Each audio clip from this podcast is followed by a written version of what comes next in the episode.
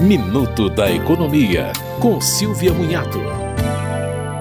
Com a nova regulamentação do governo sobre compras no exterior, compras de até 50 dólares ficam isentas a partir de 1 de agosto. Acima disso, o imposto é de 60% mas as empresas terão que aderir a um programa de conformidade da Receita Federal que não deixará ninguém de fora da alíquota de 17% do ICMS. Antes, o imposto estadual às vezes não era cobrado caso a mercadoria não ficasse retida na alfândega.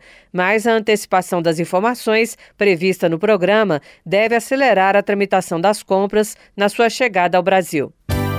Você ouviu Minuto da Economia, com Silvia Munhato.